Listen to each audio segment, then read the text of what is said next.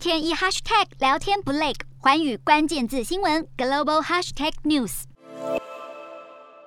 泰国主要经济机构十七日表示，在放宽防疫入境限制之后，泰国的出口和旅游业都得到了提振，也让泰国今年第一季的经济表现是增长了百分之二点二。新冠疫情期间，泰国原本正在面临自一九九七年亚洲金融危机以来最糟糕的经济表现，旅客人数从每年大约四千万不断的暴跌。不过，在泰国政府在四月间宣布放宽旅游的入境要求之后，使得泰国的旅游业正在逐渐的恢复当中。再加上出口强劲，民间消费好转，泰国第一季 GDP 年增率达到了百分之二点二。优于二零二一年的第四季年增率百分之一点八，也超越了经济学家原本的预期的扩张达到百分之二。